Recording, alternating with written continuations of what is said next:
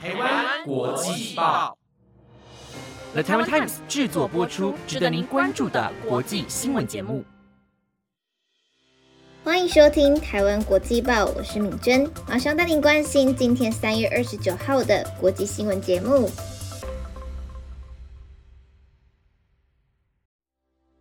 即将要放年假了，不知道大家有没有规划要去哪里玩呢？那么我本身呢是想要回家看一下家人，因为我的家乡呢是在鹿港，所以说呢都是要隔一个月才能够回家一次。那么说到鹿港呢，就有许多许多美食可以介绍给大家了。那其中大家最熟悉的应该就是鹿港的面线糊、面茶，还有一些凤眼糕等等的美食。同时呢，还有许多特色庙宇和古迹老街都非常值得进去参观。感受一下都市所体会不到的市井风情，那么我非常推荐大家可以来鹿港玩哦。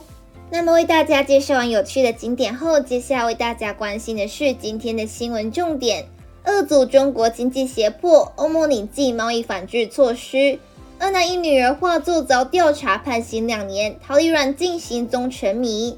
移民抗议驱逐纵火，墨西哥羁留中心至少三十九人丧生。法国搜索五家银行，疑涉欧洲史上最大骗税案。围绕乌克兰核电厂的战斗增加，国际原子能总署恐增核灾难可能。那如果你对以上的新闻内容有兴趣的话，那就请你继续收听下去吧。首先带你关心的第一则新闻是：二组中国经济胁迫，欧盟拟进贸易反制措施。欧洲议会和欧盟理事会今天就反国外经济胁迫的政策工具达成共识，将可寄出惩罚性的关税、进出口管制等。议会名言，这套措施立法背景来自中国对立陶宛的贸易胁迫行为。负责议员并以有牙的老虎比喻，不论是否真的会用到，有时候把枪摆在桌上是必要的。欧洲议会对外贸易委员会主席朗吉在记者会上形容欧盟端出这套措施的目的。经过落叶协商，欧洲议会和欧盟理事会今天约凌晨四时对反胁迫工具达成共识。这套政策工具使欧盟在会员国遭到他国的经济威胁时，可以采取贸易报复等集体反制措施。二零二一年七月，立陶宛同意以台湾为名设立代表处后。遭到中国连串贸易抵制，当时轮值欧盟主席国的法国积极推动建立防御措施。十二月，欧盟执委会便提出反胁迫工具规划案，送交议会和理事会这两大欧盟立法机构讨论。根据两机构共识，未来欧盟对外国经济胁迫行为可采取的反制措施，包括提高关税，也就是类似美国政府常用的惩罚性关税。以及要求特定的进出口许可、限制公共采购投标资格等。朗吉坦言，有些会员国不喜欢这套方案，担心过于针对性，想要淡化政策手段，但他不能让该案变成乌鸦老虎。因此，欧洲议会加码要求设定时间表。包括三个月调查期、六个月反制措施讨论期等，一年内必须要完成具体案件决策，以避免行政程序拖太久，致使反制无力。议会也将胁迫行为范围界定更明确，若他国不满意欧盟或其他会员国的政策、政治立场，包括议会的决议案，而采取贸易、投资等经济上的胁迫报复行为，欧盟就可以依据这套反胁迫工具，祭出反制措施。此外，理事会和议会都要求深度参与反胁迫个案的审查阶段，避免黑箱决策。朗基说，其实也反映出这个议题的敏感性。虽然反胁迫工具的方案内容无一字提到中国，欧盟执委会在今天中午例行记者会被问到可否举例说明有哪些国家的胁迫行为时，也含糊带过。不过，议会新闻稿说明政策背景时，则主动提及欧洲议会过去在多个决议中谴责中华人民共和国对立陶宛的经济胁迫，包括去年一二九月通过的决议案。有记者问朗吉，除了立陶宛事件，是否还能够想到其他经济胁迫的可能性？他举荷兰限制高阶半导体设备出口到中国为例，中国内部正在考虑是否对荷兰采取经贸报复。所以，欧盟有这套反胁迫工具之后，也许可以让他们重新考虑。欧盟这套狼藉口中的有牙老虎方案，在欧洲议会和欧盟理事会达成暂定协议后，需在经过两机构正式同意，接着在欧盟正式写入公报二十日后就可以实施。除了欧盟，美国众议院二零二一年十月也有议员提出反中国经济胁迫法，今年二月跨党派议员再提出二零二三年反经济胁迫法案。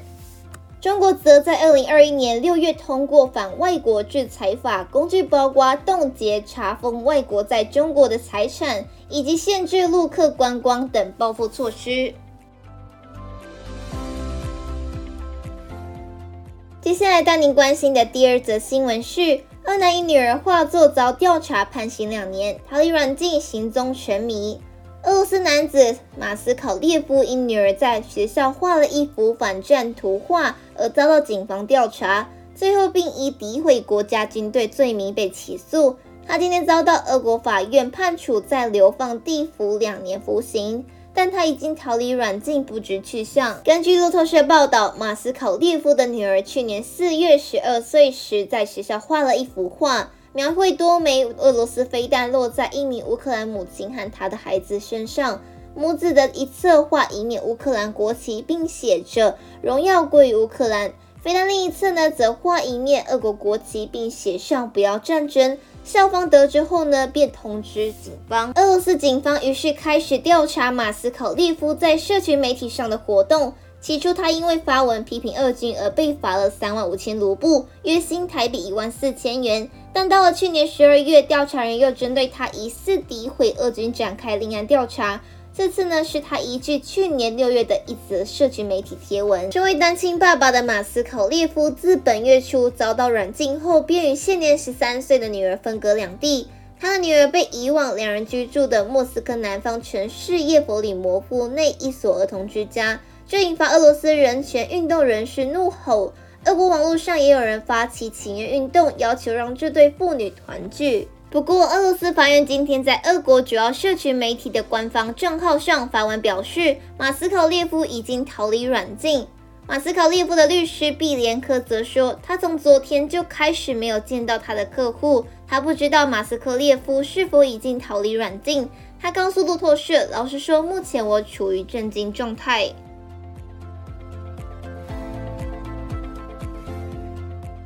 接下来带您关心的下一则新闻是：移民抗议驱逐纵火，莫斯科急流中心至少三十九人丧生。墨西哥政府今天表示，临近美国边界的华雷斯城一座移民激流中心发生火灾，造成至少三十九名移民丧生。总统罗佩兹·欧布拉多指出。此事因移民抗议即将被驱逐出境而引起。根据法新社报道，罗佩兹·欧布拉多告诉记者，这些移民将电子移到急流中心出入口，然后点火以示抗议，而不顾虑就会引起可怕的悲剧。华莱斯城国家移民局的急流中心午夜之前不久发生火灾，当局出动了消防队员以及数十辆救护车救灾。记者目击技术员从国家移民局停车场移走了十多具遗体。现场还留有若干盖上毛毯的遗体。国家移民局发声表明说，内政部国家移民局对目前发现的三十九名外国移民罹难表示遗憾，要求不具名的一位救难人员表示，国家移民局这座中心激留了大约七十名的移民，大多数呢都是委内瑞拉人。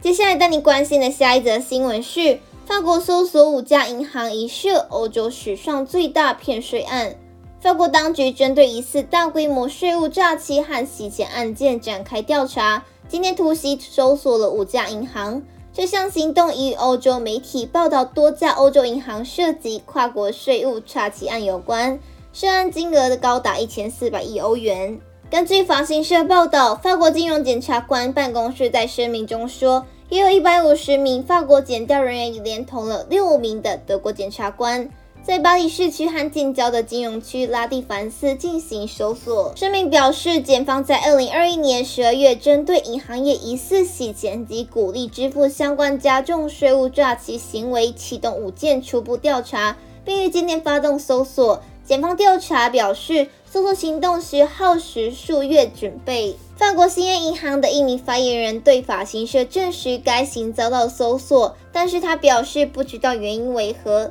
根据法国《世界报》报道，今天遭到搜索的还包括法国巴黎银行与子公司 Exane、法国外贸银行以及英国银行业巨擘汇丰。一群欧洲新闻媒体2018年公布一份名为 Comex 档案的税务诈欺调查报告。这群媒体2021年又报道，疑似犯行牵扯长达二十年之久，涉案金额高达一千四百亿欧元，约新台币四兆六千亿元。